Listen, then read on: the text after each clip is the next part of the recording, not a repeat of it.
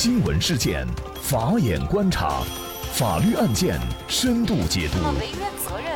传播法治理念，解答法律难题，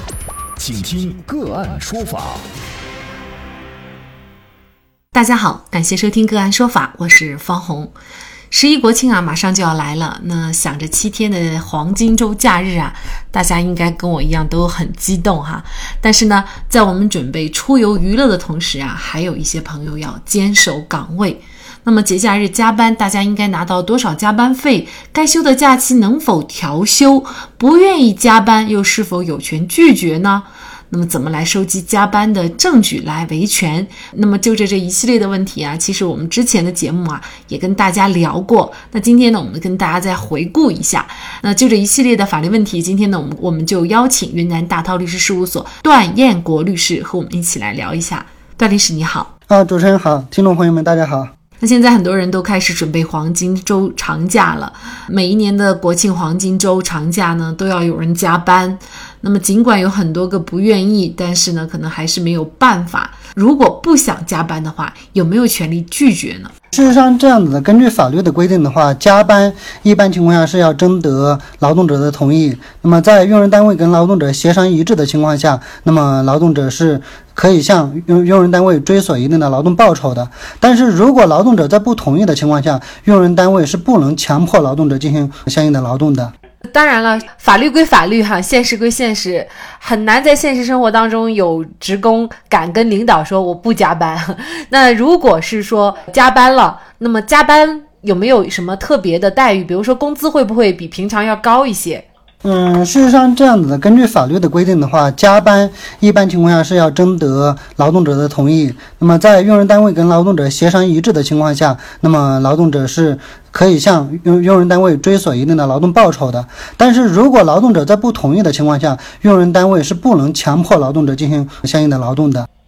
那按照不同的节日、假日还有休息日有不同的算法哈。那么有一种情况就是，可能在这个小假期，有些朋友是外出出差了，这种也算加班吗？对于出差的话，它是区分两种情况的。实际的生活过程当中，用人单位经常会安排劳动者进行一定的出差。如果在出差的过程当中恰逢我们所说的一个双休日，或者说是在法定的节假日。期间内要具备两个条件，才需要支付相应的报酬。第一个条件的话，也就是劳动者在这个双休日时间必须得在双休日，或者说是在法定的节假日这个期间之内，这是第一个要件。第二个要件，也就是劳动者必须从事了相应的工作，或者为相应的工作做了相应的准备。准备工作，那么在符合这两个要件的情况下，才需要支付相应的劳动报酬。也就是说，有些时候，比如说我们劳动者在嗯领导安排了相应的那个出差以后，那么他只是在这个双休日或者节假日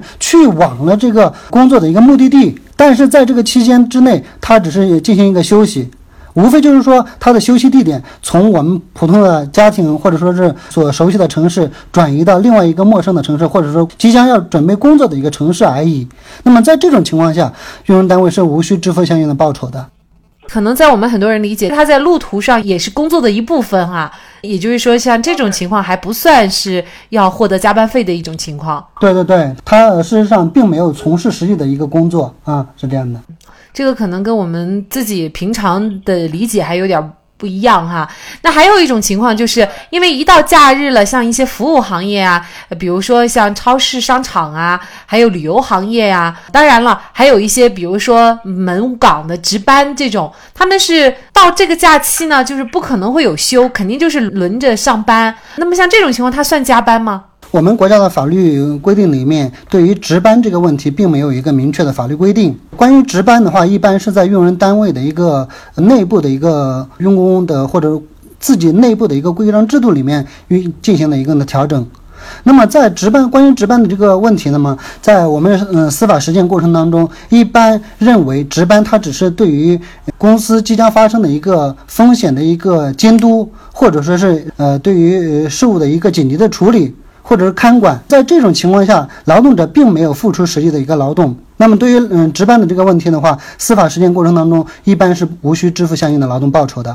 你说的相应劳动报是指加班费，但是工资其实还是应该支付的，对吧？啊，对，基本的工资是要支付的。呃，我们又有一种情况，就是商场里的，还有超市里的，还有一些服务行业的，这样饭店啊这种，他这种就是节假日的上班，这是肯定要上的。那这种是要支付加班费吗？嗯，针对这种情形的话，一般像超市或者说商场的话，它的值班一般是包含在它的工作内容之内的。也就是说，有些呃岗位或者说部门，它因为工作性质的一个特殊的原因，必须得有相应的人员进行不定时或者说不定不定。定日的一个工作安排，在这种情况下，那么事实上是按照他的正常的工资报酬来支付的。如果是超过他的工作时长的一个安排，就像我们此前说说过的，劳动者的劳动时间不能超过法律规定的一个每周工作时间超过四十小时。如果超过这个范围之之外的情况下，用人单位仍然是要支付相应的劳动报酬的。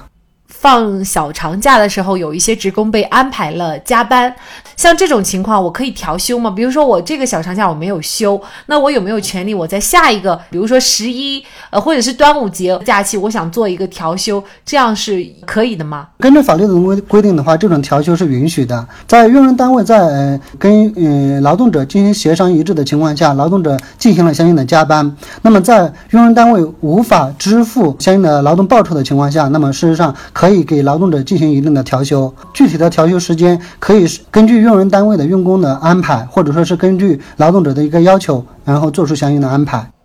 也就是说，可以调休的前提是说，用人单位还没有支付加班的工资。如果用人单位是支付了加班工资，也就是下一次在一些放假的节假日，用人单位仍然有权让你去加班，是这样吗？事实上，嗯，用人单位他是没有权利，嗯，自行安排劳动者进行加班的。在加班的前提之下，必须是与劳动者协商一致。既然是协商，就说当然就应该就加班的时间以及加班的报酬协商一致，否则就是一种强迫劳动的行为了。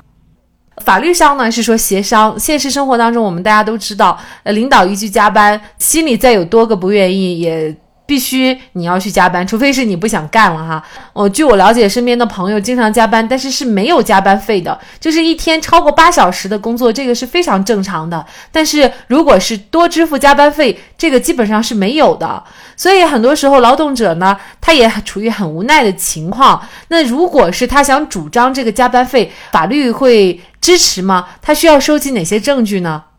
就第一个问题的话，就是法律明确规定，如果是劳动者嗯在工作时间之外付出了相应的劳动的话，是可以向用人单位主张相应的劳动报酬的。就是说，如果劳动者进行了加班，必然是他的加班行为是受法律保护的，是可以主张相应的劳动报酬的。这是第一个问题。那么第二个问题，关于在司法实践过程当中，劳动者如何收集相应的证据，证明自己进行了相应的加班？那么无非可以从以下几几个方面进行着手。第一个，因为加班的过程当中，嗯，有可能是安排多人，或者说是，嗯，至少两人以上的一个加班活动，那么彼此之间的一个嗯证言是可以作为一个证据的。那么在主张劳动报酬的时候，可以作为一个嗯辅助证据，这是一方面。第二个方面，通常情况下，我们嗯在加班的过程当中，也要进行相应。的打卡，或者说是做相应的加班的一个登记，在进行相应的打卡或者将在相应的签到表上签字以后，我们作为劳动者可以把这份东西给它拍下来。拍照留作一个证据。第三种方式的话，有些情况下，用人单位的在进大门的过程当中，它有一个时钟，也就是我们的表。我们在进工作场所的时候，可以把这个表的时间给它拍下来，在离开的时候，同样再拍一下这个时间，证明在这个期间之内，我们是在这个工作场所之内进行一个加班活动的。那么其他的话，比如说，如果是在进行一个电脑操作的情况下，收发邮件，包括我们在电脑的一个截截屏。等等都可以作为我们加班的一个活动的一个证据的。其实好多时候，大家索要加班费，通常情况下都是等到要辞职的时候。如果是还在正常的劳动合同关系当中，这种索要加班费，你要是真跟单位去打官司，这种在实践当中应该情况不算多，是吧？或者说情况很少见。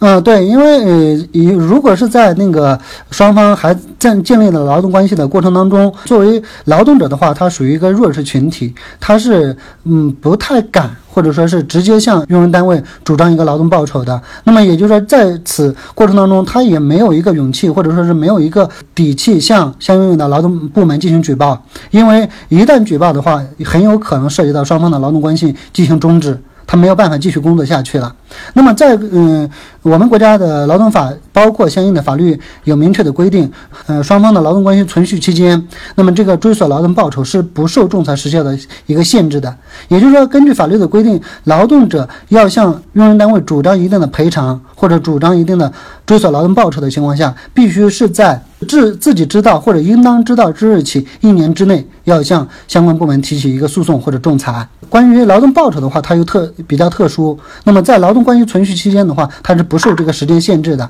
从什么时候开始计算呢？它是从双方的劳动关系终止了以后开始计算这一年的有效时间。那么也就是说，双方劳动关系终止了以后，劳动者需要向劳动仲裁部门进行一个仲裁，或者说是向劳动监察大队进行一个举报，由其为劳动者追索相应的劳动报酬。啊，最后的这个办法我觉得挺好的，就是在大家还不想跟用人单位闹翻的时候，你可以做一个举报。就是这种匿名举报，或者是说呢，你可以实名举报，但是劳动监察大队会保护你个人的姓名哈，这个办法比较好。当然，另外一种情况就是你在解除了劳动合同关系以后，你再去索要加班费啊、工资啊等等。当然了，我们都希望劳动者和用人单位之间能关系融洽，但是呢，因为在事实的生活当中，劳动者通常是处于弱势地位，所以大家应该也有这样的一个权利意识、证据意识，就是你在遇到一些不合理。的对待的情况下，那么你先收集好证据，以便以后在适当的时机呢，你可以维权。好，再一次感谢段彦国律师。案件的更多深度解读和嘉宾的详细资料，欢迎大家关注我们“个案说法”的微信公众号，在公众号里搜索“个案说法”就可以找到我们。